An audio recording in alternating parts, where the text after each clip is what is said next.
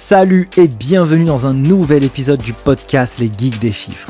Chaque semaine, je vais à la rencontre de personnes qui réinventent ou interagissent avec le monde de la comptabilité ou de la gestion d'entreprise. Experts comptables, entrepreneurs, directeurs financiers ou acteurs de l'écosystème, je cherche à dénicher pour vous les meilleures pépites pour comprendre comment designer son profil et devenir inarrêtable sur le marché du travail. Digitalisation de la fonction compta, outils tech, levée de fonds, indicateurs financiers, culture business, bref, tout y passe pour vous apporter un éclairage concret issu du terrain. Je suis Nicolas Piatkowski, cofondateur de l'école en ligne Les Guides des Chiffres, qui a formé plus de 3300 étudiants de la filière expertise comptable et des millions d'autres sur YouTube. Si vous avez appris quelque chose avec ce podcast, mettez un gros 5 étoiles sur votre appli préféré avec un commentaire. Et moi, je n'ai qu'une seule chose à vous dire. Prenez place et c'est parti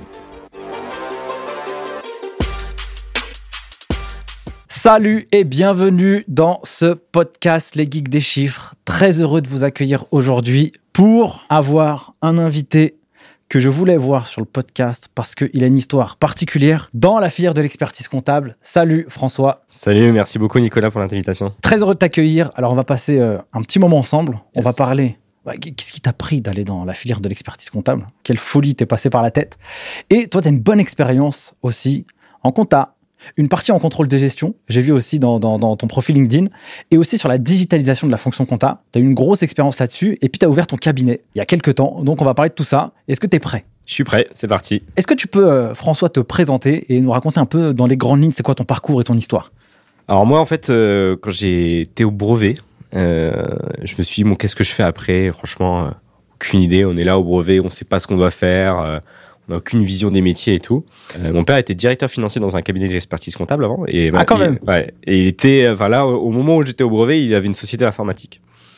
Et moi, franchement, je savais pas quoi faire. Moi, ce que je kiffais un truc, c'était les voitures et le pain et bouffer. Ok. Moi, je me suis dit, je vais faire boulanger. Donc, euh, je suis allé au forum des métiers, hop, on, on- on va voir ça. Et puis, mon père m'a dit, mais tu sais que boulanger, euh, enfin, se lever à 4 heures du matin, hein, et samedi, dimanche et tout. Du coup, j'ai dit, ah, mais j'avais pas, j'avais pas pas, pas compris ça, moi. Euh, donc, il me dit, bah, vas-y, fais une école de compta, euh, tu vas voir, moi, c'est ce que je fais tout. Je me suis bon, ok, je suis, je vais suivre ce que faisait à peu près mon père et, et je vais faire ça. Et du coup, j'ai, j'ai fait un bac STG. Et là, j'ai eu un, un prof de compta qui était assez cool, qui m'a donné envie euh, de, de, de continuer ce métier-là, surtout un, un prof en contrôle de gestion. C'est un peu, un peu contrôle de gestion qui m'amenait vraiment la vision business. On pouvait aider les entrepreneurs, les dirigeants et tout. Et je trouvais ça hyper cool. Et qu'est-ce que lui, il a fait justement pour euh, sensibiliser euh, ta petite fibre euh, financière? Euh, Ça a été quoi un peu ce- ce- ces petites recettes à lui pour finalement euh, bah, donner envie aux, aux élèves, quoi? Je pense qu'en fait, il parlait beaucoup business. Enfin, elle, en l'occurrence, elle parlait beaucoup business. Elle nous montrait que par les chiffres, on pouvait aider les entrepreneurs à aller plus loin, à s'améliorer, à, avoir, à, à prendre des décisions. Et euh, c'est ce côté, euh, se dire, ah, ok, je peux aider des gens à prendre des décisions, où je me suis dit, ah, c'est- vraiment cool, euh, c'est vraiment cool de faire ça. Donc, j'ai fait mon bac STG, après j'ai fait un BTS compta en, en Bourgogne, c'était à, Nevers. Et ensuite, je suis monté à la capitale, comme on dit, comme on dit à Nevers. Et j'ai fait du coup BTS et DS, pardon, TCG, DCG, DSCG en alternance. T'as fait ça dans le même cabinet ou pas? Ouais, les DCG, DSCG euh, chez KPMG. Ok, je vois ça sur ton profil. Alors, euh, est-ce que ça a été un peu difficile pour toi de, de suivre le cursus euh, alternance euh, école? C'était quoi un peu ton, ton retour d'expérience sur ces cinq années? Et juste avant de, de répondre à cette question, euh, t'avais envie de devenir expert comptable? Non. J'avais le choix entre Natixis et KPMG. Natixis, c'était quand même un peu plus dans le monde d'entreprise, ça me plaisait plus. Et là, c'est pour le coup, c'est mon père aussi qui m'a dit non, non, va chez KPMG, tu verras, euh, ça, pour toi, ça va t'ouvrir des portes et tout. Donc, je suis allé chez KPMG, mais je me suis toujours dit jamais je ne serai expert comptable. Je, d'ailleurs, quand je suis rentré chez KPMG, j'avais dit à mon associé de l'époque, euh, moi, je fais 2-3 ans, et puis après, je pars en contrôle de gestion, je ferai contrôleur de gestion. euh, C'est ça qui me, ça qui me fait kiffer. Et en fait, par la, parce qu'on revient au départ, du coup, par cette prof euh, en, en bac qui m'a donné euh, cette envie de d'aider les gens à, à, à monter leur business et, et à les aider à se développer. Et donc, euh, j'ai fait le, le DCG, le DSCG. C'était sur Euh, des quoi comme mission C'était des missions d'externalisation de la finance, enfin de la, de la comptabilité et de la finance. C'était beaucoup, c'était sur des ETI. Ok. Euh, donc, euh, quand même des boîtes qui avaient au minimum 1000 salariés à peu près. Euh, 200 millions, de, de 300 millions de chiffre d'affaires. Et là, en fait, on faisait dans ce service-là, chez KPMG, on faisait de la compta euh, du paiement fournisseur jusqu'au reporting à la DAF ou au directeur général. C'était très vaste. Au début, on commençait juste par faire de la CDI. Moi, j'étais sur de la banque au départ. Et puis après, petit à petit, sur des projets, sur des projets informatiques, sur bah, faire les reporting, les présenter à la DAF. et là, pour le coup, ça m'a paru vraiment, ça a commencé à me paraître vraiment intéressant. Et c'est là où je me suis dit, mais en fait, ça sert peut-être à rien que je parte en entreprise pour faire du contrôle de gestion. Parce qu'en fait, je le fais au sein d'un cabinet. Ouais, c'est clair. Euh, et, en plus, j'avais ce côté où euh, un matin, je bossais pour une boîte de médias, l'après-midi, euh, je bossais pour une boîte d'intérim. le soir, je bossais peut-être pour une autre boîte, parce que du coup, pour, pour revenir à ta question, est-ce que c'était compliqué Oui, c'était compliqué. Parce que à ce moment-là, je, bossais beaucoup quand même chez KPMG. Donc le, rythme entreprise, école, c'était quand même assez difficile, assez difficile pour moi. Il y, y, avait ça, mais il y avait aussi le fait que je venais de Nevers. Donc moi, j'ai toujours habité chez mes parents. J'arrivais à Paris, euh, bah, je sortais tous les soirs, je sortais tous les week-ends. Euh, en mode teuf. Donc, ouais, j'étais en mode teuf. Donc, oui, KPMG était peut-être un petit peu en cause, mais je pense qu'aussi beaucoup. En fait, je faisais tellement la fête à côté que j'avais jamais le temps de réviser le week-end. Donc, ça m'a pris une année, en fait, à me, à m'acclimater, à mettre sur des rails. Et puis après, en fait, du coup, j'ai loupé totalement ma première année de DCG. Et donc, pour ça, j'ai fait mon DCG en trois ans. Et après, euh, ça a été tout seul. Donc, tu as fait DCG, DSCG en, en, alternance chez KPMG. Je vois sur ton. Donc, là, par rapport à ce que tu m'expliques, chez KPMG, tu as fait plusieurs typologies de missions. À la mhm. fois sur la partie compta, au début, tu as fait des tâches un peu euh, traditionnelles. Traditionnelles, après, après tu es reparti aussi. Euh, euh, vous faisiez le paiement des, fournisseurs, reporting. Donc, en fait, tu, travailles sur, tout. Ouais, sur toute la chaîne. Tout de A à Z. En fait, on agissait un peu comme des responsables comptables de, de ces entités, puisqu'en fait, on faisait tout la, la compta, la fiscalité et, et le reporting. Et en plus, j'avais une seconde casquette chez KPMG. En fait, euh, du coup, vu que c'était un service d'externalisation, on externalisait totalement la compta des boîtes. On n'utilisait pas l'outil classique de KPMG d'expertise comptable, on avait un autre outil qui s'appelle Talentia, uh-huh. qui est un outil un peu comme SAP, pour, qui, est, qui est plus connu, mais qui a du coup un ERP pour les, pour les entreprises. Et en fait, quand euh, Talentia a été mis en place chez KPMG, c'était une version bêta. Donc, euh, il y avait une tonne de problèmes. Donc, moi, j'ai passé un an à peu près la première année du déploiement de Talentia chez KPMG. J'ai passé un an avec la R&D de Talentia pour aider à développer les outils. Donc euh, là, j'ai pas, pas mal développé de compétences sur, euh, sur les outils, sur le SQL, etc. Parce que du coup, en fait, euh, très souvent, bah, il y avait un truc qui marchait pas, je, je, recherchais dans les SQL ce qui marchait pas, et en fait, après, je contactais la R&D, je leur disais, bah, en fait, c'est ça et ça qui fonctionne pas, faut que vous améliorez ça, ça et ça. Et du coup, en fait, je les on, on s'aidait, on travaillait comme ça pour aider à développer le, à développer l'outil. Et comment tu as eu cette fibre toi, personnel Parce que dans le cursus DSCG, DSCG, bon, on peut pas dire qu'on était crack après euh, en, sortant de ces cursus dans, ces thématiques que tu viens de dire. Comment toi, tu as eu cette curiosité, cette capacité à aller euh, voir les gens et leur dire, OK, euh, ici, ça va pas où est-ce que tu as trouvé cette curiosité et cette compétence perso? Je pense que pour le coup, c'est un, un peu inné dans le sens où j'ai toujours, j'ai toujours aimé faire ça. Tu vois, une petite anecdote, quand j'étais, je, je crois que j'étais au, au, collège ou au lycée, mon père, il avait mis en place un fichier Excel et en fait, je remplissais mes notes et en fonction des notes, j'avais un, montant, de ma, mon argent de poche en fait. Ah oui, d'accord. Et en fait, c'était en fonction des notes. Donc on avait fait ce fichier avec mon père et il y avait des si, etc. Et du coup, ça mettait un petit bonheur à la fin si, euh, si j'avais le, montant ou pas et ça me calculait le montant que je devais avoir. Et donc en fait, c'était le premier truc. Et du coup, moi, j'avais un PC dans ma chambre, mais il y avait pas internet, j'avais pas internet dans ma chambre. Donc en fait, qu'est-ce que je faisais de ma journée? Bah, des fois, quand j'allais sur le PC, je jouais, et puis de temps en temps, je regardais des trucs et j'ouvrais ce fameux fichier Excel et je regardais les formules. Et en fait, ça m'a toujours plu. Et effectivement, quand je suis arrivé des CG, des SCG, euh, mais en fait, je me suis rendu compte qu'Excel, moi, j'aimais bien et quand j'avais des facilités, on va dire, à être sur Excel et à, trouver les formules, à me débrouiller si je savais pas et chercher sur Internet ou à droite à gauche pour trouver les infos. Qu'est-ce que tu as le plus euh, aimé dans cette expérience chez KPMG KPMG, c'est quand même euh, un gros cabinet, tu vois, renommé international. souvent, ces cabinets, ils sont adulés et parfois critiqués. Qu'est-ce que toi, tu as appris dans euh, ces six années euh, un peu plus euh, chez eux? Ouais, Moi, tu vois, si, je devais le refaire, je le referais exactement pareil. Parce que ces six années, j'en ai chié. Mais franchement, j'ai adoré. Franchement, c'est mes meilleures années professionnelles pour le moment. À part l'expérience rallye. Mais, mais franchement, c'était six ans où en fait, on était avec des potes. J'avais l'impression de travailler avec des potes. On travaillait beaucoup, mais, on se marrait tout le temps. Tu vois, on pouvait à 17h s'arrêter de bosser et rigoler pendant une heure, puis après se remettre à bosser et tout. Donc c'était, pour moi, c'était vraiment une expérience humaine en fait avant tout. On a apprécié, on s'est fait beaucoup de réseaux on a rencontré des gens et franchement, on a passé vraiment des bons moments. Donc pour moi, pour moi, c'est ça la principale. Et, qu'est-ce que tu as trouvé le plus difficile du coup? S'adapter. Je pense que s'adapter entre cette vie-là, une vie personnelle et une vie en, à l'école, où là, pour le coup, c'est très, très compliqué d'arriver à, à, arrêter un endroit et c'est ça où c'est plus dur parce qu'en fait, euh, ce que je disais avant, chez KPMG, tu fais des amis. Du coup, en fait, euh, ces amis-là, en fait, c'est ceux que tu vois à, côté. Donc, en fait, tu es tout le temps, tout le temps un peu dans ce cercle KPMG. Donc, même quand tu es en dehors en soirée, tu parles quand même de temps en temps des dossiers, même si tu fais pas que ça. Et donc, ça le coupé, en fait. Et, est-ce que tu as, des missions qui t'ont particulièrement marqué dans cette expérience? Au final, j'ai pas bossé pour beaucoup de clients différents. Mais sur un client, euh, pareil, je, je bosse toujours pour lui d'ailleurs aujourd'hui.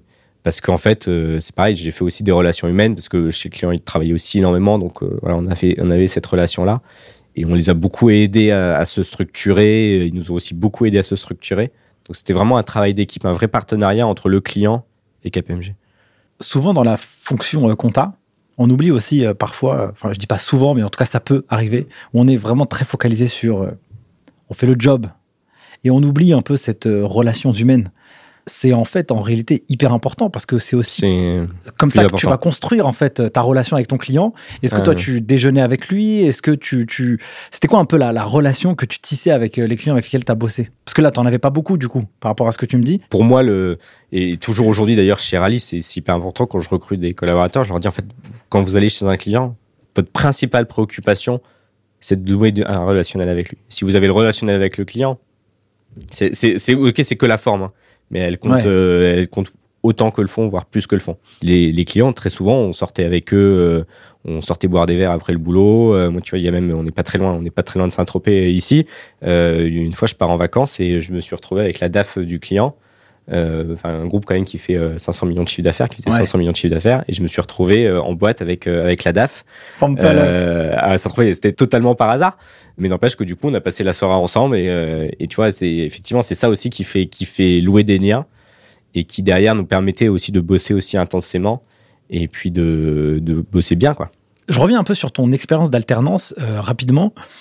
Il y a beaucoup d'étudiants aussi qui nous écoutent sur le podcast et euh, qui sont en alternance, qui sont en cabinet aussi, et donc euh, allier les études et le job, c'est pas forcément évident. comment toi, tu as réussi à valider finalement toutes tes matières du DCG, DSCG, sachant qu'au début, tu as dit que tu avais une petite année où il a fallu t'acclimater. Comment tu as réussi finalement à combiner le tout? Je vais te donner ma méthode, mais je suis pas sûr que. Donne-la si elle a marché pour toi, c'est peut-être qu'elle peut marcher je, pour je suis pas, Je suis pas sûr que s'il y a des profs qui m'écoutent, ils vont la, ils vont, ils vont l'aimer, mais euh, moi en fait c'était trois semaines avant. Je prenais euh, tu trois semaines de vacances et euh, je faisais que ça. 8 heures par jour et, et, en fait moi j'ai jamais appris les cours j'ai toujours fait que des exercices je suis quelqu'un où j'apprends par le pratique et je peux apprendre un truc théorique par cœur ça ne me sert à rien donc en fait ben, je prenais les annales je prenais tous les des CG blancs, des SCG blancs qui pouvaient exister sur Terre. Et je les faisais tous. Une fois, deux fois, trois fois, quatre fois. Et il faut avouer quand même que euh, d'une année sur l'autre, les questions quand même se ressemblent un peu. Donc en fait, quand tu as fait plein de fois euh, les annales et plein de fois les DCG, des SCG blancs, franchement, tu as quand même une bonne structure pour te permettre de ça. Donc moi, j'ai fait ça j'ai fait ça au bac, j'ai fait ça au DCG et j'ai fait ça au DSCG, j'ai même fait ça euh, au DEC. Hein. Donc ça a marché.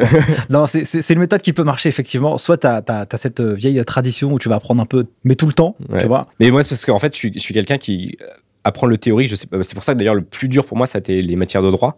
Parce qu'apprendre le théorique, j'en suis vraiment incapable. Autant la pratique, tu me mets un cas de contact, je ne sais pas faire, je le fais deux, trois fois. Après, c'est bon, c'est à vie, je le, je le saurai toujours. Le théorique, je pense que j'ai appris des trucs par cœur en droit parce qu'il fallait les apprendre par cœur. Je pense qu'aujourd'hui, tu me demandes, c'est sûr que je les alors que tu me demandes de faire une fusion euh, de DSCG, je pense que je pense que je rebosse une demi-heure dessus et je pense que je retrouve, euh, je trouve ce qu'il faut faire parce que moi, je suis quelqu'un de très, enfin, j'apprends par la pratique. Mais je pense que les gens, effectivement, qui apprennent par le par cœur, il faut qu'ils aient une, autre méthode que, que, la mienne, qui est plus sur le long terme. Non, mais c'est intéressant parce qu'en en fait, on a tous une, une manière euh, différente d'appréhender les, les, études et l'apprentissage. Et donc, euh, cette méthode, enfin, moi, je l'ai déjà faite aussi, hein, en réalité, travailler trois semaines avant les examens, et ça a marché aussi. Mais la, la, méthode où j'ai travaillé aussi un peu tout le temps, ça a aussi marché. Donc, ça, c'est très aléatoire. Ok, super. passons à après, donc KPMG, après, tu es parti euh, dans une autre mission. Donc, c'était quoi un peu la suite euh, du parcours? Après, en fait, euh, après KPMG, je suis parti dans un cabinet qui s'appelle Cefi Connexia. Yes. qui est aussi un cabinet un peu, quand même un peu important. et qui avait des missions de support opérationnel aux directions financières. Et donc, en fait, voilà, j'allais remplacer un directeur comptable, un directeur du contrôle de gestion chez le client.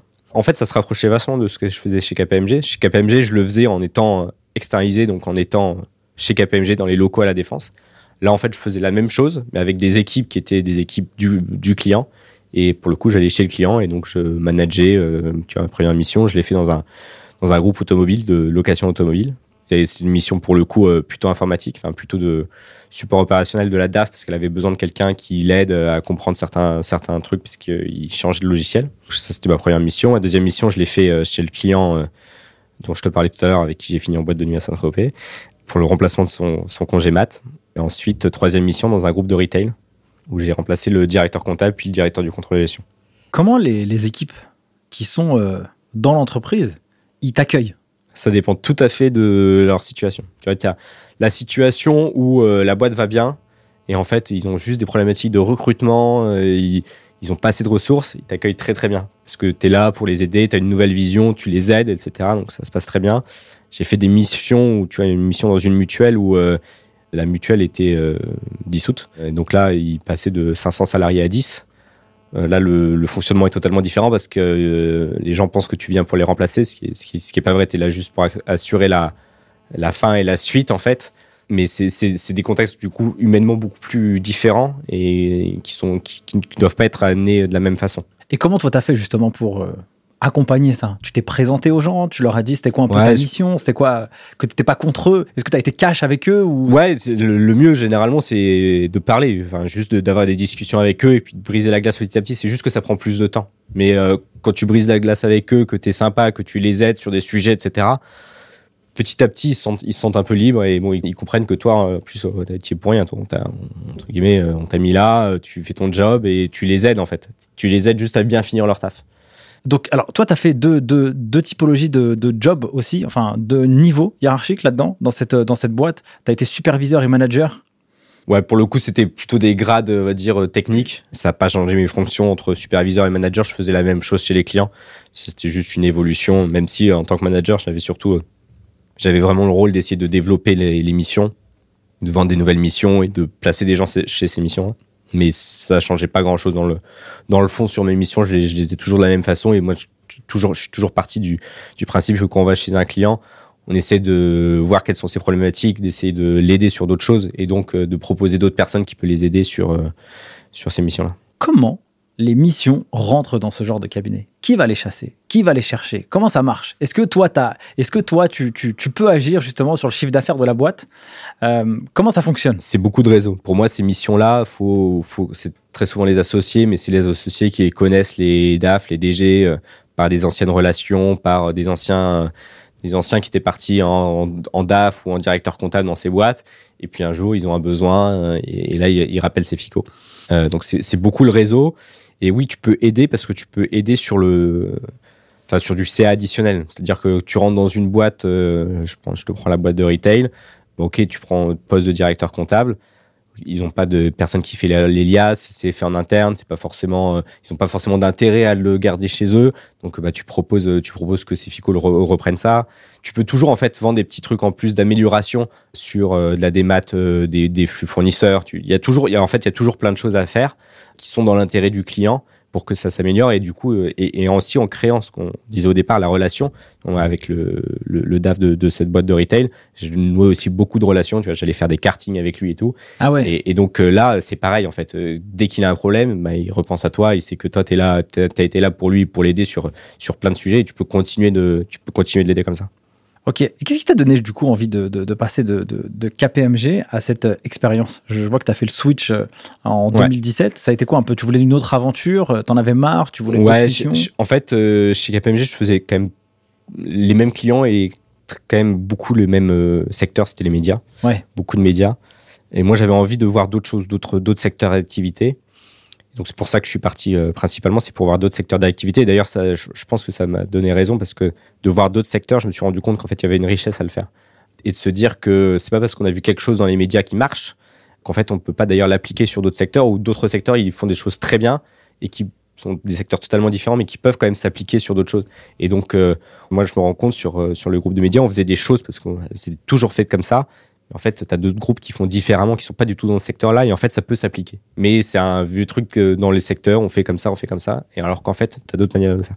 Donc moi, je trouve que c'est hyper intéressant justement d'avoir ce que j'ai fait ce switch, parce que ça m'a permis de voir d'autres choses, de voir aussi une taille de cabinet un peu différent, avec des associés euh, qui sont quand même plus accessibles, et puis avec une montée, tu vois, si j'avais voulu devenir associé, c'était quand même plus facile. plus facile. Et puis, tu avais un côté, pour moi, intrapreneuriat qui était beaucoup plus intéressant, par exemple, si, j'étais devenu associé chez Cefico que chez KPMG. Parce que tu as une attitude de pouvoir qui est quand même beaucoup plus important chez Cefico que, que KPMG quand tu es associé. Tu voulais pas faire expert comptable? Non. Finalement, tu as changé d'avis. Qu'est-ce qui a fait le switch dans ta tête? En fait, quand j'étais au, quand j'ai fini mon DSCG, je me suis dit, bon, c'est bon, j'arrête là. Euh, je vais faire du contrôle de gestion. Je vais faire du contrôle de gestion. Euh. non, parce que c'est ce que je te disais, je me suis dit, en fait, je suis très bien chez, chez KPMG, j'apprends plein de trucs, c'est hyper intéressant et je fais du contrôle de gestion, en fait, en, quelque sorte, mais au sein d'un cabinet d'expertise comptable et change tout le temps. Donc, c'est ça qui est super cool. Moi, c'est vraiment ça que j'aimais bien chez KPMG et chez Cefico d'ailleurs. C'est que tu faisais des missions pendant six mois, un an. Tu n'avais pas de routine qui s'installait. Tu faisais ton taf jusqu'au bout et une fois que tu avais mis tout en place, tu repartais et tu, et tu repartais sur de nouvelles expériences et des nouveaux challenges. Et donc, quand j'ai fini mon DSCG, je me suis dit, moi, c'est bon, j'arrête là. J'ai fait, fait mon taf. Franchement, euh, moi, euh, tu vois, brevet, je l'ai eu avec 10, bac, je l'ai eu avec 10. J'ai toujours été euh, DCG, mes notes intermédiaires, c'était 3 de moyenne. voilà. Je vois. Donc, j'ai toujours eu les trucs à l'arrache. En même temps, révision au dernier moment, c'est normal. Et, et, donc, du coup, je me suis dit, moi, c'est bon, j'arrête là. Et puis, en fait, je discutais avec quelqu'un de KPMG qui, qui avait son DSCG et qui passait le, le deck. Et me dit, franchement, Maintenant que tu es là. Il euh, n'y a plus rien, quoi. Vas-y, euh, franchement, tu continues, tu verras. Les trois années de deck, en fait, euh, c'est tranquille. tu vas une fois par mois ou deux fois par mois et, et puis tu, tu fais ta conférence. C'est plutôt cool et tout. Tu as quelques rapports de stage à faire. C'est pas non plus un taf de dingue. Donc, franchement, ça se, ça se fait plutôt bien. donc, franchement, vas-y, continue. Et, effectivement, je me suis dit, maintenant que je suis là, il reste trois ans c'est peut-être bête de s'arrêter là. Et donc j'ai fait ces trois années-là. Ce que j'avais pas compris, c'était l'investissement pour faire le mémoire. Je pense que si j'avais compris le temps que j'aurais dû passer pour faire le mémoire, euh, j'aurais été. Mais je, suis quelqu'un, en fait, faut juste que je me décide à me lancer. Une fois que je, dis ok, je le fais. Tu déroules quoi Je le fais. Et j'ai dit plus rien qui m'arrête. Il faut que je le fasse jusqu'au bout. Donc euh, je m'étais dit ok, je lance le deck. Euh, par contre, si je lance le deck, je vais jusqu'au bout. Je m'arrête pas au milieu et, et je vais jusqu'au bout. En fait, c'est aussi une liberté. C'est-à-dire, tu fais ton DSCG et si tu as le deck et que tu es expert comptable, tu, tu l'utiliseras peut-être pas ton diplôme. Tu n'en auras peut-être pas du tout besoin. Tu auras peut-être, euh, tu partiras peut-être effectivement contre contrôle de gestion, mais en tout cas, le jour où si à 40 ans tu pètes un câble et tu dis vas-y, je vais installer, je vais installer mon cabinet d'expertise comptable en plein milieu de la Corrèze, eh ben, tu vas quoi. Tu y vas et tu le fais et tu as, une liberté supplémentaire et tu as un choix supplémentaire que tu peux euh, actionner maintenant ou peut-être dans 20 ans ou 30 ans. Et donc, c'est aussi ça, le fait de se dire j'ai un choix et je vais avoir un choix pour plus tard qui, qui me paraissait être euh, plutôt bien c'est un bon message en fait aussi euh, de, se dire que euh, c'est pas parce que euh, entre guillemets t'es pas excellent à l'école, tu vois, ou t'es pas obligé d'avoir 15 sur 20 partout pour aller viser ce diplôme, tu vois. Ah ouais, non, franchement, moi, brevet, etc., on m'a toujours dit, allez, t'auras le bac, mais, mais c'est fini. Après, tu tireras pas, tireras pas plus loin que le bac, et même au bac, tu as les profs ils de ma gueule, des CG, on m'a toujours dit, non, mais tu t'auras jamais, auras jamais le diplôme. Au final, bah, je vais aller jusqu'au deck. Donc, euh. Est-ce que tu regrettes d'avoir fait ah euh, tout ce parcours? Non, non. parce que même, mais en fait, même si je l'avais pas fait, euh, je me rendais pas compte. Mais le jour où je suis passé euh, diplômé d'expertise comptable, même ce qui est, je trouve pas forcément très cohérent, mais en tout cas, la vision des clients, j'avais un autre, un autre statut. Ils disaient, ah, ça y est, en fait, il est expert comptable, il a un diplôme d'expertise comptable et c'est un autre. Euh, le, mardi, j'ai eu un, je jeudi. Le vendredi, je suis pas devenu un autre homme et je savais pas faire plus de choses. Mais en tout cas, des, yeux du client, si. Et ça t'a véhiculé quoi, toi, personnellement, d'avoir validé ton deck? Est-ce que tu te rappelles de ce jour-là où tu as reçu ah les résultats et, qu'est-ce qui s'est passé chez toi, en toi-même? J'ai hurlé. ouais Ouais, j'étais chez un client, euh, j'ai pas bossé de la journée. Franchement, j'ai pas bossé de la journée. je suis chill là. Ouais, franchement, ça fait 8 ans. C'est... Parce que le matin, euh, j'étais stressé, j'ai eu les résultats. franchement, j'étais, j'étais hyper cool, hyper fier. Euh, c'est vrai que c'est, en fait, c'est un investissement tellement important euh, enfin vraiment, le mémoire moi je l'ai on en discutait un petit peu euh, avant l'enregistrement mais je suis pas quelqu'un de créatif. Euh, l'écriture c'est très long pour moi écrire quelque chose etc je, mets beaucoup de temps. Donc l'écriture du mémoire vraiment pour moi ça a été vraiment une épreuve où, je suis sorti totalement de ma zone de confort. Donc de me dire que je suis arrivé à faire quelque chose où normalement euh, départ j'étais pas parti pour le gagner bah, c'est simplement de la fierté et c'était quoi le, le, sujet du coup de ton mémoire? C'était l'expert comptable contrôleur de gestion la classe, bah oui, forcément, t'as pris une petite, euh, une petite passion qui t'avait euh, depuis le début. Et comment t'as fait du coup pour le, pour le construire, ce mémoire? Moi, déjà, je, me suis aidé de beaucoup de coachs. Euh, j'ai pris des coachs pour m'aider à, à, rester toujours dans les rails, etc. Et c'est ça qui m'a permis, j'ai envoyé tout le temps mes trucs pour qu'ils me disaient ce que c'était bien fait ou pas. Et moi, j'ai essayé de rendre le truc le plus pratique possible. Essayé de me dire, bon, si demain quelqu'un lit mon mémoire et qu'il a une mission de remplacement d'un contrôleur de gestion dans une boîte, il lit mon mémoire et euh, il, il a la marche à suivre. Il y applique et il suit les étapes euh, point par point. Il a des fichiers, il peut, il peut s'en inspirer et, et, ça roule après. Quoi. Donc, si tu avais un conseil à donner du coup pour les gens qui veulent préparer le, le, deck ou en tout cas préparer le mémoire, ils peuvent. Euh, c'est une bonne astuce de, de, de s'outiller de, de, personnes ou de ah, moi, je trouve que c'est. Je pense que c'est indispensable. Ça fait gagner du temps, quoi. C'est indispensable. Moi, j'ai mon associé, il a fait, il a fait comme moi d'ailleurs. Il a, il a pris aussi. Et euh, moi, je trouve que c'est indispensable, euh, surtout à des, des étapes clés. Euh, pour moi, avant l'agrément, c'est hyper important. Mm. L'agrément, même, même, si vous avez un 4-1 et que, et que vous avez du premier coup, c'est génial. Mais d'avoir un regard extérieur d'un mec qui est pro, parce que les coachs, ils en font, ils en font une tonne tous les ans, donc ils savent ce qui marche et ils savent ce qui marche pas. Ils vont savoir aiguiller parce que moi, je connais plein de gens qui ont eu un 4-1 et quand ils se sont mis à rédiger le mémoire, ils se sont dit putain, dans ce titre-là, j'ai mis là, mais en fait, j'ai rien à dire c'est compliqué. Alors que le coach, il va quand même savoir un peu aiguiller. Donc, pour moi, il y a des étapes clés à, l'agrément, avant l'envoi final et même pour la soutenance. je trouvais ça intéressant aussi d'avoir un coach à ce moment-là qui, qui booste un petit peu. Quoi. Donc, du coup, tu as validé ton deck. Cette journée-là, tu étais fier de toi, tu étais content, tu pas bossé comme, euh, comme d'habitude. Est-ce que tu as eu des, idées d'implantation où tu te dis, tiens, euh, est-ce que je vais créer mon, cabinet euh, Qu'est-ce qui s'est passé après dans les... Je sais même pas si avec mon associé Cédric, on n'en avait pas discuté avant je m'étais dit, moi, je fais, j'ai mon diplôme, puis je vais devenir associé chez Cefico. Franchement, je suis très bien chez eux. Ça va, ça va le faire. Et c'est après coup, en fait, en discutant avec, euh, du coup, Cédric, que j'avais rencontré chez KPMG, qui m'a dit, vas-y, lance-toi et tout. Et moi, j'étais là, non, mais j'ai pas de réseau, euh, je suis jeune, euh, je vais pas réussir et tout ça. Et puis, il m'a dit, mais tu sais, le risque est ultra limité. Si jamais tu te foires et qu'on n'y arrive pas, on trouvera un autre taf. Il a eu raison, ouais. Donc ça, c'est là où il y a les premières euh, discussions, du coup, les premiers prémices de, de Rallye Conseil. Ça, c'est le cabinet que tu as fondé avec Cédric. On le salue d'ailleurs. Donc là, tu l'as lancé en début janvier 2021. Ouais, c'est ça. Alors raconte-moi un peu, ça a été quoi les, premières étapes, les prémices de, du lancement de ce cabinet? Quand on a discuté avec Cédric, on s'est déjà mis d'accord sur euh, les missions qu'on voulait faire. Bon, ça, c'était assez naturel, mais lui, l'expertise comptable euh, conseil, on va dire de façon assez traditionnelle, avec des PME, des petites entreprises et moi la partie euh, conseil en direction financière que j'avais que j'avais toujours fait. Donc déjà on s'est dit déjà il y a ces deux il y a ces deux missions là. Et ensuite on a on a réfléchi à comment monter cette offre. Est-ce qu'il y avait des synergies entre nous? Est-ce que ça était intéressant qu'on monte chacun son cabinet? Ou est-ce qu'en fait on pouvait bosser ensemble? Et c'est là qu'on s'est dit, mais en fait, on peut monter ensemble, mais par contre, euh, l'expertise comptable, euh, faut pas qu'on prenne du LMNP ou des professions libérales. Parce que moi, sur ces métiers-là, j'ai aucune valeur ajoutée. Par contre, si on prend des entrepreneurs ambitieux, des dirigeants qui ont déjà une certaine taille, là, moi, je peux avoir un intérêt pour eux. Je peux les aider à se structurer dès le départ, je peux les aider à mettre des outils en place et je peux les aider à se monter euh, leur service comptable et leur service financier euh, dès le départ. Donc on s'est dit, OK, de ce point de vue-là, du coup, on a, on a une vraie synergie entre nous et on peut le faire. Ça veut dire que toi, dans, dans l'association, dès que vous êtes lancé, vous avez dit, OK, dans cette boîte, on est deux, donc là, vous avez lancé tous les deux au début, directement. Donc Cédric, lui, il était plus euh, dans son expérience, si, si, là, je si là je, le déduis, plus à accompagner des plus petites boîtes. Oui, dans son expérience, il avait, il avait fait ça. Et puis, euh, il avait été toujours plus expertise comptable. après KPMG, on s'était rencontré chez KPMG. Après KPMG, il a fait un autre cabinet où il faisait de l'audit, de l'expertise comptable, de la révision.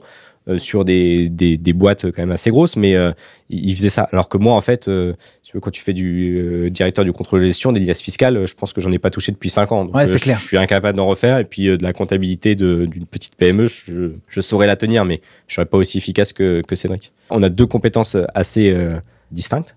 Et du coup, ça, on, on, on trouvait que ces deux compétences, elles pouvaient matcher très bien dans le cabinet qu'on imagine de demain qui n'est pas un cabinet qui traite de la compta, qui est un cabinet qui traite du des problématiques du dirigeant. La, compta en est une, mais euh, des problématiques globales du dirigeant, la fiscale, la compta, la gestion, la finance, la trésorerie et son organisation euh, informatique. En fait. Ok, et donc euh, là, vous êtes dissocié ces deux offres. Ouais. Chacun a la responsabilité du pôle. C'est ça un peu l'idée Ouais, c'est exactement ça. Et, et, comment ça s'est passé sur les, les, les, les premiers mois? Comment vous avez fait pour avoir des clients? Quelle typologie?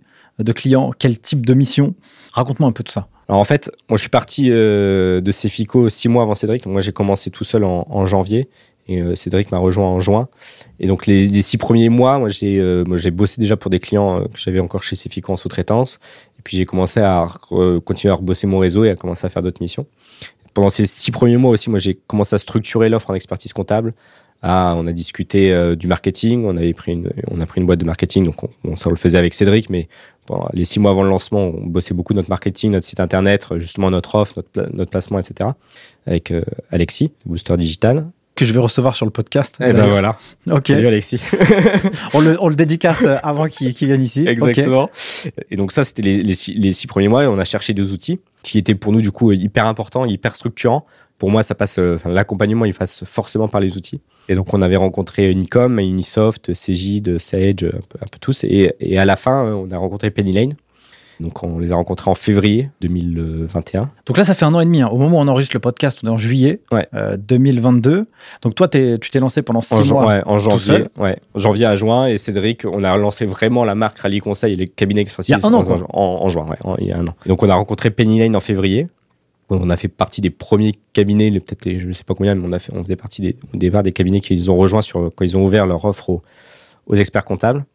Donc c'est vrai que déjà, Penny nous a apporté beaucoup de clients parce qu'on était là, ils, arrêtaient leur, euh, leur cabinet d'expertise comptable et du coup tous les leads, ils les envoyaient au nouveau cabinet. Donc ça nous a quand même mis bien le pied à l'étrier, faut, faut le dire. Donc ça veut dire que en fait, euh, pour ceux qui connaissent pas Penny Lane, c'est un outil euh, de gestion de la compta pour faciliter la vie des entrepreneurs et des cabinets, en tout cas surtout sur la gestion du transfert des documents. Et donc elle, cette boîte Penny Lane, à la base, ils avaient fait quoi? Ils avaient monté un cabinet de. Ouais, ils ont en fait ils ont créé un cabinet d'expertise comptable et en créant ce cabinet d'expertise comptable, ils ont créé l'outil en même temps. Et donc, je crois qu'en un an, ils ont eu 1000 clients une fois que cette année est passée, ils ont ouvert aux experts comptables pour qu'ils puissent utiliser leur logiciel, qui était toujours en, développement. Et du coup, depuis, euh, depuis maintenant euh, quelques temps, ils font, ils font plus que ça. Maintenant, ils ont, ils, ils ont, plus de clients d'ailleurs en expertise comptable. Ils font que, que vendre en fait leur solution aux, experts comptables pour qu'ils l'utilisent. C'est vrai que nous, quand on avait vu l'outil, on cherchait vraiment un outil qui soit ultra collaboratif et qui puisse donner déjà des informations aux clients parce qu'il y a des trucs, le compte de résultat, la trésorerie, etc. C'est pas si compliqué que ça. C'est dommage qu'il y avait et donc là, avec Penny Lane, on avait un truc euh, vraiment tout en un, euh, avec une vue dirigeant qui est hyper sympa pour le, pour le client, une vue euh, expert comptable qui est hyper cool aussi pour nous parce qu'elle nous donne une tonne d'informations, c'est hyper facile de collaborer avec le client. Et puis pour nos collaborateurs, c'est aussi un peu révolutionnaire parce que eux, ils gagnent beaucoup de temps, ils ont le temps pour pour faire d'autres choses, pour collaborer avec le client, pour discuter avec le client et pour ne pas passer le temps à faire que de la saisie toute la journée en plus, pour vous, c'est un enjeu assez majeur de pouvoir euh, structurer le cabinet avec des outils euh, mm, mm. qui vous ressemblent. Exactement, oui. Euh, parce que toi, tu as aussi bossé toute ta carrière dans cet outil digitalisation, dans cette partie-là. Donc ça, c'était important. donc là, vous aviez réussi à capter des, clients de la part de ce vivier-là, Penny Lane. Mm, ça a été quoi les, premières typologies de clients que, vous avez eues? Beaucoup de créateurs. Ok. Au début, beaucoup de créateurs d'entreprises mais ça rejoignait aussi notre, notre offre, moi je disais, donc entrepreneur ambitieux on avait vraiment à cœur de prendre que des clients qu'on avait, qu'on voulait avoir par cette cible-là et pas aller se, noyer dans d'autres choses. Donc c'était beaucoup de créateurs d'entreprises et moi par le rôle euh, de DAF que j'avais dans, certaines boîtes, des missions pour le coup un peu plus importantes de, révision d'expert comptable. Donc il y a vraiment de tout type de, clients chez nous, euh, mais quand même principalement soit des entrepreneurs ambitieux, soit des PME et soit des grands groupes. Et quand tu parles d'entrepreneurs ambitieux, pourquoi tu utilises ce mot-là précis? C'est quoi le, ce qui te véhicule chez toi quand tu dis ça? T'as le sentiment d'avoir un mec qui veut tout, ou une fille qui veut tout déchirer? Ouais, pas, forcément qui veut tout déchirer, mais en tout cas qui a envie de créer un, business qui, qui marche, qui, euh, qui, a, qui a de la valeur et qui, qui, veut se développer et qui va du coup va avoir besoin un jour d'aide pour euh, en fait se structurer et, être aidé en fait à ce, moment-là, au moment où il va commencer à grossir et où il va avoir des salariés, il va avoir des problématiques pour les pour les gérer, il va avoir des problématiques de trésorerie parce qu'il va avoir un BFR qui va se dégrader quand il va rentrer des, des salariés, etc., etc. Donc pour nous c'est c'est pas forcément des mecs qui veulent devenir Steve Jobs. Euh, franchement, je, je, je, me doute qu'on va pas rentrer euh, le prochain Elon Musk. Mais en tout cas, c'est d'aider les gens à créer leur business et aller un peu plus loin que juste les aider à faire leur compta et leur liasse fiscale. C'est pas, c'est pas ce qui nous intéresse. on veut en fait les aider. Pour moi, il y a deux types d'entrepreneurs. Il y a les gestionnaires et les entrepreneurs. Euh, bah, les gestionnaires, euh, généralement, ça fait pas des très bons entrepreneurs. Et les entrepreneurs sont pas des gestionnaires. Et nous, en fait, on veut être le gestionnaire de ces entrepreneurs. Donc, quand euh, Cédric te rejoint, qu'est-ce qui se passe dans l'aventure? Vous avez combien de clients aujourd'hui? Une, ouais, plus d'une centaine. Ok, ça marche. Donc, en un an, là, on va dire un an à deux. Un an, ouais. Euh, toi, tu as commencé plutôt sur la partie de la structuration, du marketing, etc. Euh, qu'est-ce qui se passe quand lui, il arrive? Euh, il se passe qu'on a beaucoup de clients qui rentrent sur Penny Lane, donc là on a vraiment besoin. Enfin, en fait, deux trois semaines avant qu'il arrive, on avait quand même, on commençait vraiment à avoir quand même des clients qui rentrent et ça commençait à être vraiment compliqué, qui gèrent son taf plus le lancement du cabinet. Donc on a eu quand même beaucoup de clients qui sont arrivés. On a commencé vraiment à activer notre réseau parce qu'on était vraiment lancé. C'était vraiment la, deuxième partie, la deuxième source de, pour revenir à ta question tout à l'heure de, clients, c'est notre deuxième source de clients, c'était justement notre réseau et de se dire bah, ça y est les mecs, on est lancé, vous pouvez venir chez nous et tout ça. Donc une fois qu'il est arrivé on a essayé de structurer le cabinet, de mettre en place des process sur la partie expertise comptable, surtout Cédric. Et moi, j'ai continué de développer la partie, euh, la partie conseil et, support opérationnel aux directions financières. Et du coup, c'est quoi les process que vous avez mis en place? C'est-à-dire que quand il y a un client, il arrive, comment vous allez vous en occuper? Comment vous allez le gérer? C'est quoi un peu? Raconte-moi un peu toutes les étapes quand un client arrive, quand même le lead arrive, euh, c'est un lead en expertise comptable, Cédric euh, lui fait une proposition lui expliquant déjà comment fonctionne Rally Conseil avec, avec, ces, avec deux métiers-là. Ensuite, on onboard le client. On onboard le client sur Penny Lane, mais aussi euh, en fait chez nous. Donc, euh, en lui expliquant comment on va fonctionner, donc comment fonctionne Penny Lane et comment lui va fonctionner avec nous, comment il peut nous contacter, c'est quoi les premiers trucs qu'il peut faire lui euh, en tant que dirigeant, avec quelques petits quelques petits tips qu'on peut lui donner dès le départ au moment où il crée sa boîte, si c'est une création de société. Et puis après, en fait, ça, déroule. En fait, et après, il nous dépose ses pièces sur Penny Lane. on l'accompagne et on, essaie de. On a, on a un truc, c'est qu'on essaie d'appeler les clients tous les mois. Donc Cédric, il essaie au maximum d'appeler tous les clients pour, euh, même s'ils n'ont pas de besoin, euh, et pour leur dire euh, juste un coucou, comment ça va, c'est quoi tes problématiques en ce moment, et, comprendre un peu où, où, en est le, où en est le dirigeant. Donc ça, c'est vraiment une démarche proactive que vous, vous, vous, entreprenez. Comment ils prennent ça, les clients? Bah, Je pense qu'ils aiment ce, côté, ce, côté réactif et proactif. Et ce côté aussi, on, on, leur parle pas que quand on a des problèmes et pas que quand ils ont besoin de nous, en fait. Donc, euh, discuter de temps en temps, euh, de savoir où on est le business, etc., et d'avoir une autre vision euh, et d'avoir son expert comptable pour, pour parler en fait librement d'un sujet, ça les aide aussi à, brainstormer tout simplement un peu sur, sur leur business et avoir une petite, petite bouffée d'oxygène sur, sur, sur ça je pense que ça c'est extrêmement positif de faire de faire ce travail là parce que les entrepreneurs tu vois, on, est tous dans une, dans une bulle où on a tous nos problèmes à gérer, tu vois. Et puis souvent, la fonction euh, compta, gestion, c'est souvent pour les entrepreneurs une, bonne charge mentale, tu vois. Mmh. Mais quand tu as, ce, quand as cet expert comptable ou euh, un collaborateur, par exemple, qui appelle de manière proactive, comme tu l'as dit, pas de manière euh, où tu vas être dans la réaction parce qu'on t'a envoyé un mail ou on t'a envoyé un truc, ben, je trouve que ça apporte beaucoup de valeur parce que là, l'entrepreneur, il dit, ah, ok, lui, il me surveille ou il m'accompagne même mmh. quand je lui demande pas. Et donc, ça, je pense que ça, c'est une bonne valeur par rapport euh, à d'autres cabinets qui seraient que dans la prod la plus totale et puis c'est tout, tu vois. Ouais, ce qui est honnêtement, enfin, je dis on le fait, il y a des mois on n'arrive pas à le faire. Ouais, bien sûr. C'est, euh, en fait, c'est facile au départ. Quand tu as 15-20 clients, euh, tu as 20 appels à passer, s'il dure 10 minutes, ça va. Quand on a 150, en fait, le, ratio, il n'est pas le même. Donc, soit, soit tu étales un peu plus, soit tu demandes à des collaborateurs de le faire, etc. Mais c'est vrai que souvent, au départ, notre idée de départ, mais en fait, quand on a créé Rally, on s'est dit, on, en parlera peut-être tout à l'heure, mais on s'est dit, euh, en fait, on n'a aucune limite. On réfléchit pas à comment les autres cabinets font avant, en posant une plaque en bas, en ouvrant des bureaux, etc. Tu vois, on s'est dit, on met pas de bureau, personne n'a de locaux. Tiens, on fait ça parce que euh, parce qu'on pense que c'est une bonne chose. Et ça, on s'est dit, vas-y, à notre connaissance, en tout cas, on n'en avait jamais entendu parler. On s'est dit, on va le faire. Et ça, c'est un truc que ça ça doit être les associés qui le font. Ça doit être, enfin, en tout cas, un expert comptable qui le fait. Euh, aujourd'hui, en fait, Cédric, c'est impossible qu'il le fasse parce qu'il y, a trop, il y a trop de masse et il n'y a pas suffisamment de temps de matériel de le faire. Donc après, on évolue et effectivement, les collaborateurs le font du coup euh, de manière proactive. Donc du coup, là, aujourd'hui, vous êtes combien, cher Ali On est 10, à la rentrée, on sera 14. Ok, donc là, c'est une grosse croissance quand même que vous avez euh, développée. Finalement, avec pas grand-chose. Qu'est-ce qui, selon toi, explique ce succès que vous avez euh, plus de 100 clients, là, 14 collaborateurs à la rentrée, ce qui est pas mal, tu vois, en, un an, enfin, six mois tout seul et un an euh, à deux. Ça a été quoi un peu la recette de votre succès, quoi? On s'est euh, entouré des bons partenaires. Alexis qui nous a beaucoup aidé sur le marketing. Aujourd'hui, on a Jérémy qui nous accompagne aussi très très bien. on a Penny Lane avec qui on bosse depuis le début et avec qui on bosse très bien. Donc, on a des, des partenaires que je trouve qui sont assez forts et qui nous ont aidés vraiment à, à nous développer et à, nous structurer. Tu vois, par exemple, je, prends, je prends Alexis, il a quand même accompagné plein de boîtes, euh, enfin plein, plein de cabinets d'expertise comptable au départ. Et donc, tu vois, il a su aussi nous aiguiller, etc. Et donc, ça, pour nous, ça a été, ça une force et ça nous a permis d'avoir un tremplin qui était, qui était assez fort. Moi, je pense que on avait peur de pas avoir de réseau.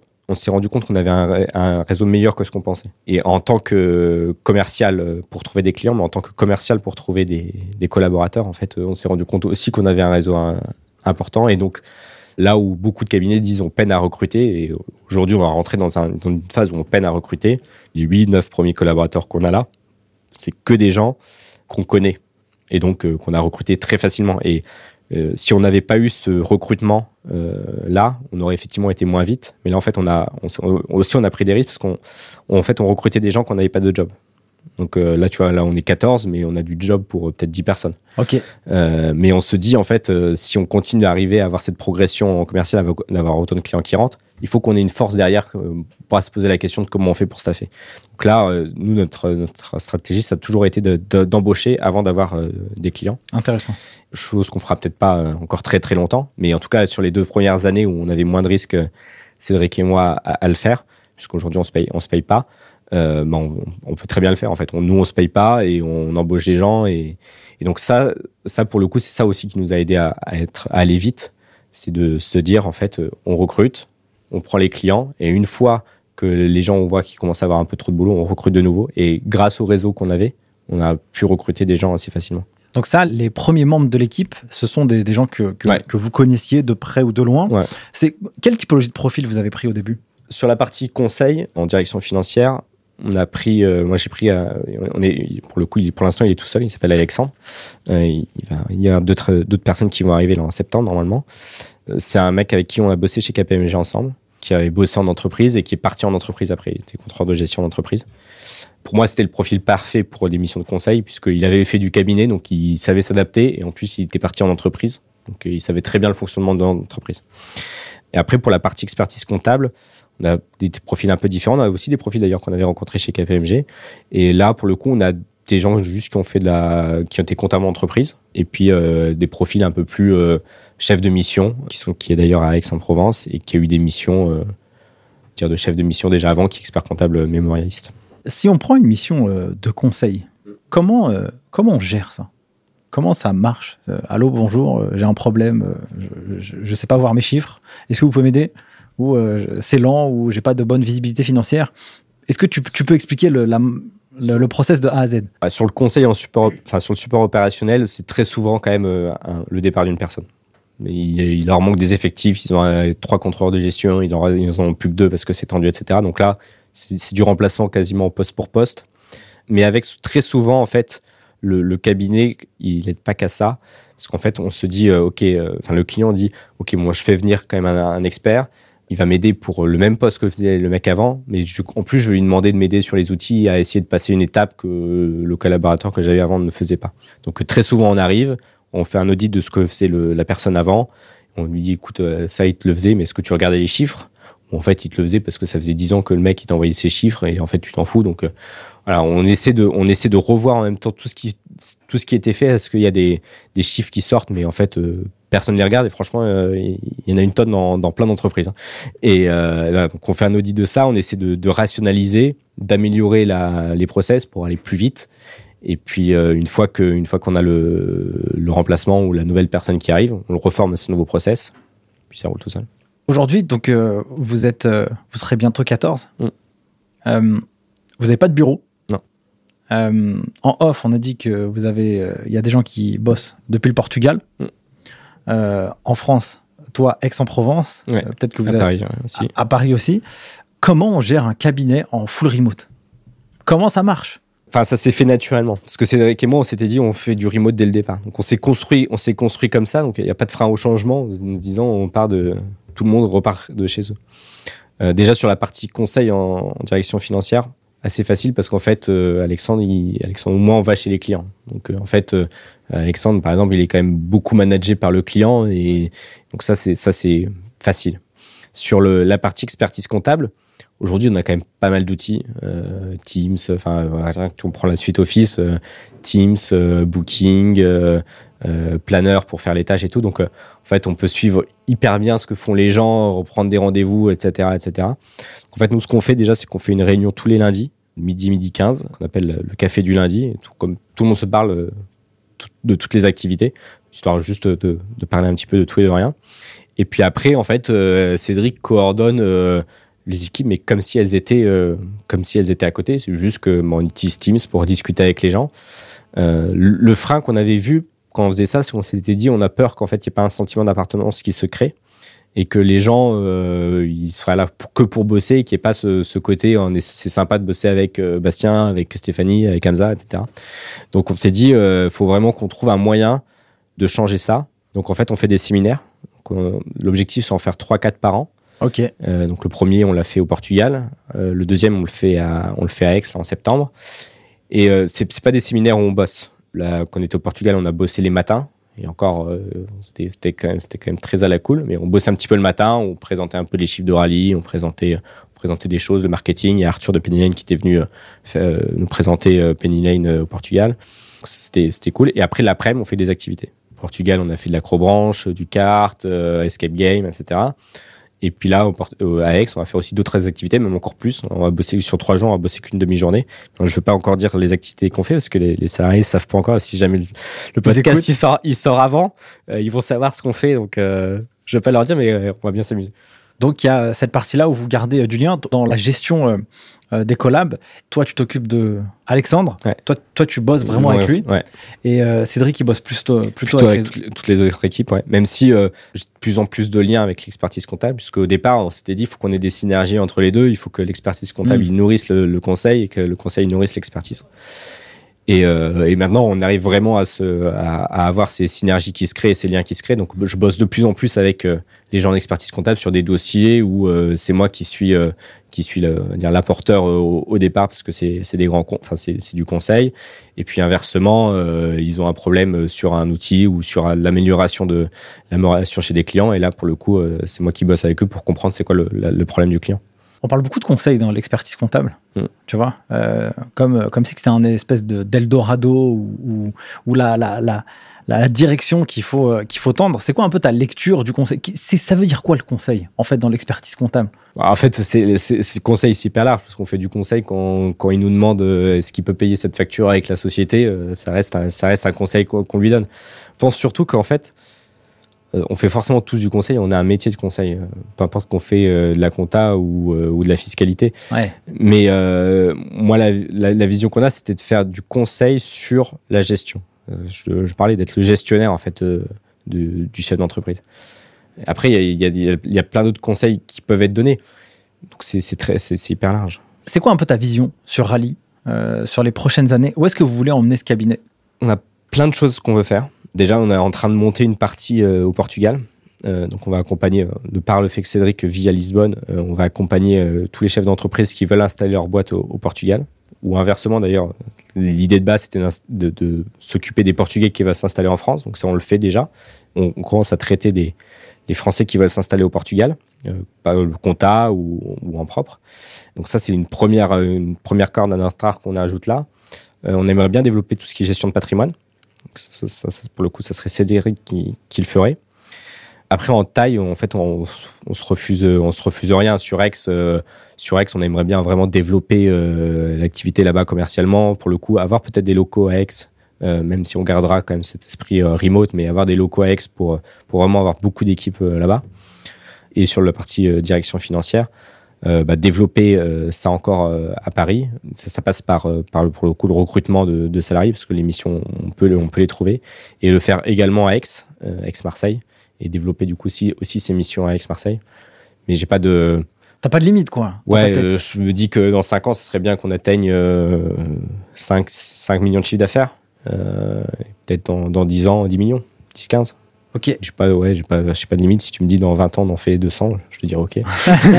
Why not On y va. Ouais, cool. Euh, L'expert comptable, on peut avoir l'image qui bosse beaucoup, beaucoup, Mhm. tu vois. C'est quoi un peu ton, ton rythme de vie d'entrepreneur euh, nouvellement euh, expert comptable, enfin nouvellement Alors installé je trouve que j'ai, tu vois, j'ai, j'ai trou- retrouvé un rythme de vie beaucoup plus cool depuis que je, je me suis installé. Ah, c'est marrant ça. Après, c'est peut-être parce que les missions sont tellement différentes et du coup, j'ai pas le sentiment de bosser. Mais en fait, moi, mon rythme de vie, j'emmène les enfants à l'école le matin, 8h30. Je bosse jusqu'à 18h. Après, les enfants euh, sont rentrés de l'école. Je me joue un petit peu avec eux. On mange, etc. On les couche.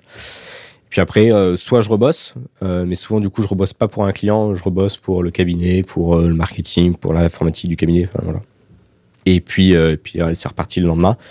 Mais j'ai un rythme beaucoup plus sain par rapport à avant, où j'arrive mieux à séparer, mieux à séparer mes tâches, j'arrive mieux à séparer ma vie professionnelle et personnelle. Pense que c'est pareil. on a un rythme de vie. Mais après, le remote nous aide aussi énormément. Parce qu'on perd pas du tout, on perd pas 5 minutes dans les transports dans, la journée.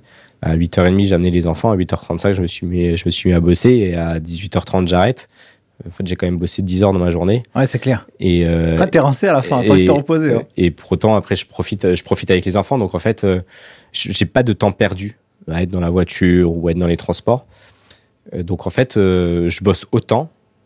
Mais par contre, j'ai gagné sur la vie perso quand même. Donc, je trouve que le rythme est, bien plus facile. Tu disais tout à l'heure, là, vous êtes en phase de, recrutement. Euh, vous embauchez alors que vous n'avez pas forcément euh, les missions pour euh, occuper tout le monde, en tout cas dans, une approche de croissance. En fait, vous ne voulez pas subir une vague pour ne pas pouvoir servir les clients. Et en deux, tu as dit on ne se paye pas pour l'instant. par contre, on pourrait le faire. C'est quoi la stratégie derrière tout ça? Bon, Et comment tu fais pour vivre aussi Pour être honnête, au chômage, du coup, on a l'ARE avec, avec Cédric. Quand on est parti, on a pu faire une rupture conventionnelle avec nos, nos boîtes. Et euh, donc, du coup, ça nous permet de, ça nous permet de vivre. Et puis, effectivement, la stratégie, c'est qu'une fois que ces deux ans ils se, se, sont écoulés, on puisse se dire, ben ouais, avec Cédric, on s'était mis à un niveau de rémunération avant de créer, qu'on se verse cette rémunération, et puis qu'après, le reste, on, on l'investisse au maximum pour continuer de développer euh, Rally c'est ça qui est magnifique quand même dans le système euh, français, tu vois. merveilleux. Il y, a, il, y a, beaucoup de critiques qu'on peut faire, mais franchement, il y a des trucs euh, quand même incroyables. Ça, ça franchement, moi, c'est magique, quoi. Quand on discute avec des dirigeants et qui, qui, veulent créer leur boîte et qui sont, qui sont encore en poste, on leur dit, mec, faites ça. Enfin, c'est juste, euh, ah, c'est juste une facilité d'entreprendre qui est, qui est incroyable parce que en deux ans, franchement, en deux ans, on a le temps de trouver des clients. Et puis, effectivement, si en deux ans, on n'a pas trouvé de clients, tu vois, c'est ce que je te disais tout à l'heure, le risque, en fait, t'imagines, pendant deux ans, je suis, je suis payé au chômage je gagne quand même forcément, même si j'avais pas beaucoup de clients, j'aurais, même si ça gagnait pas assez, j'en aurais quand même un petit peu à côté. Bien sûr. Puis si jamais ça marche pas, au bout de deux ans, tu fermes et t'as un métier euh, du travail qui est tellement en tension que je pense que je retrouve du travail euh, en cinq minutes. Il y a euh, un mot qui fait un peu peur pour les prochaines années, qu'on appelle la facture électronique. Hmm. comment tu vois ce, cette nouvelle arrivée? Comment vous allez travailler avec bah, cette nouvelle donnée Ouais, là-dessus, déjà, je suis beaucoup confiance à Penny qui bosse, euh, qui bosse beaucoup sur la facture électronique. Donc, euh, je pense qu'on a choisi aussi là aussi le bon partenaire euh, qui va pouvoir nous, nous aider.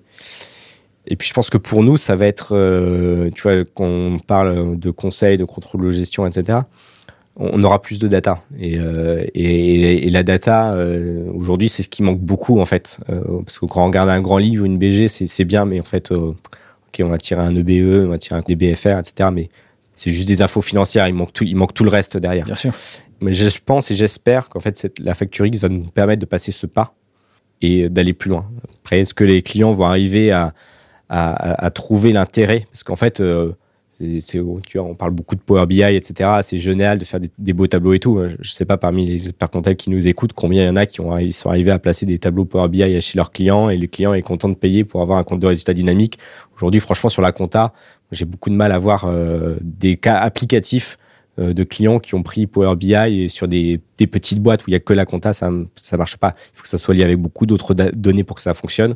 Euh, et c'est que des tableaux qui sont du coup très euh, spécifiques. C'est pas industrialisable parce que en fait, juste avec une donnée comptable, tu fais pas des tableaux, euh, hmm. ça, ça, apporte pas, ça apporte pas beaucoup de valeur en fait.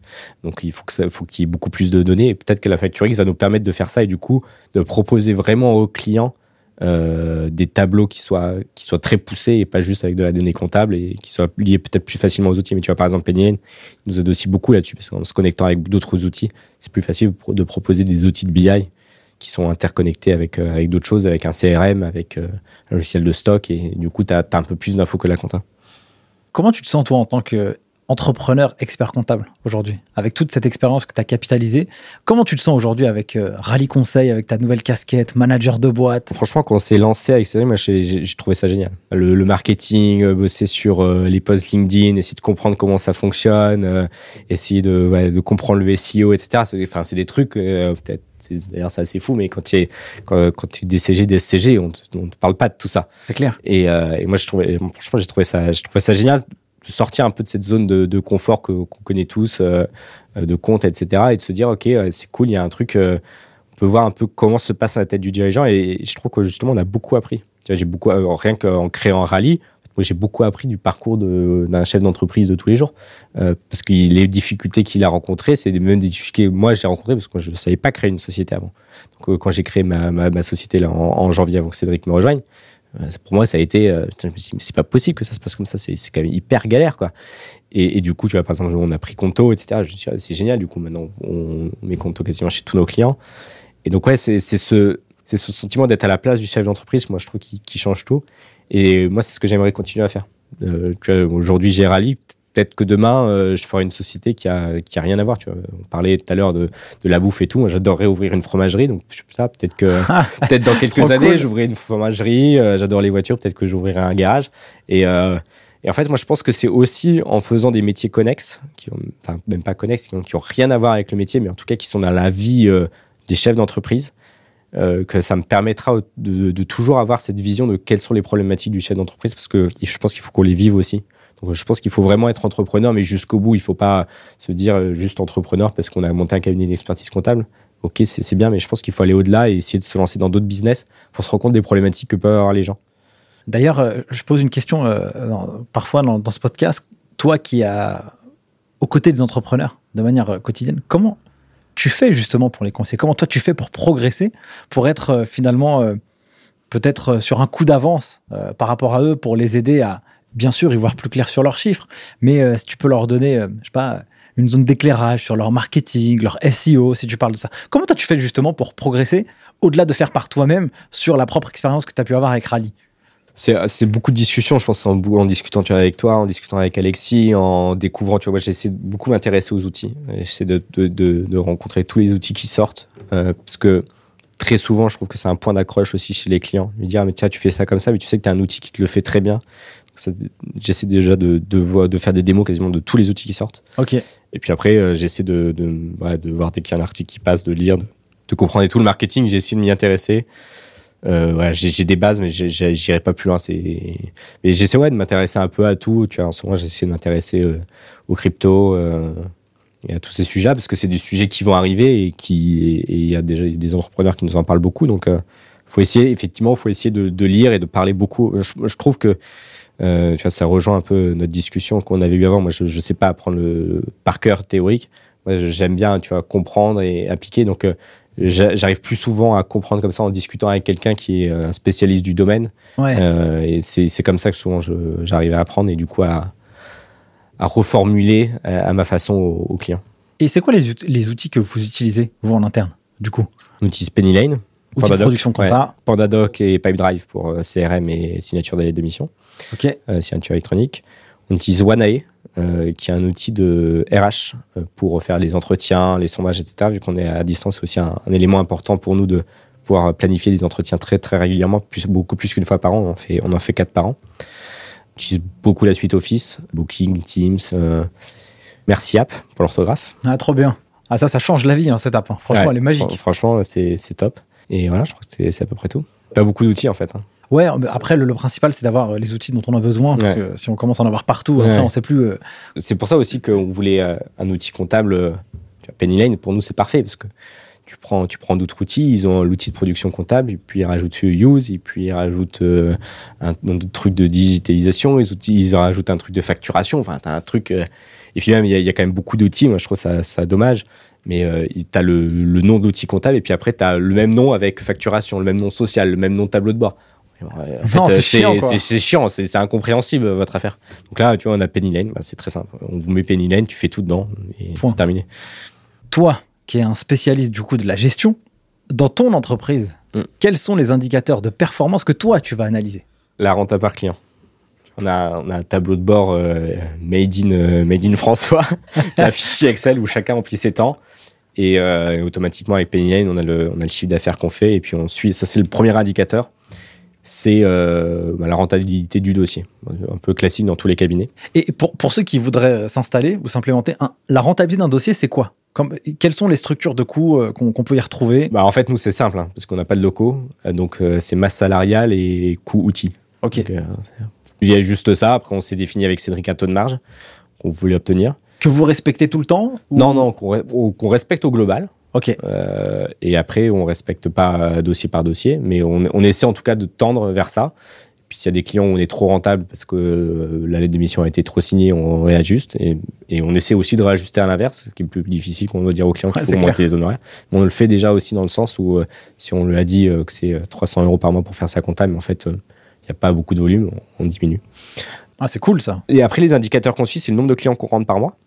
Ok. Euh, on a un objectif avec un nombre de leads qu'on doit rentrer, etc. Mais ça, Pipedrive nous aide beaucoup avec les petits, les petits graphes.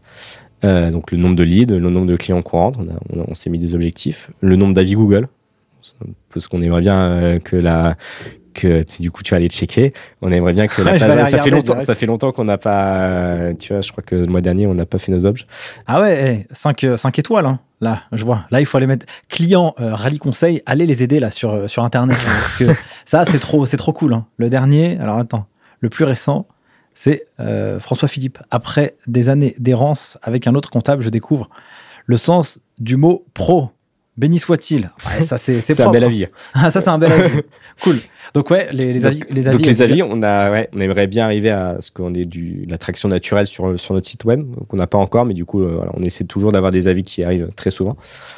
Puis après, ouais, on regarde les bidas euh, global de, global de rallye, mais nos indicateurs, c'est, pour l'instant, c'est surtout quand même euh, la rentrée client, en fait. Vous avez quelques indicateurs très précis que vous allez analyser. Donc, il y a vraiment les indicateurs business. Qu'est-ce que vous allez rentrer? Ouais. Euh, Ça, c'est cool. Et vous allez regarder peut-être la croissance de mois en mois, trimestre, Ouais. euh, pour voir un peu c'est quoi la, la, la variation euh, d'une période à l'autre. Donc, ça, c'est cool. Après, vous allez regarder la rentabilité par client.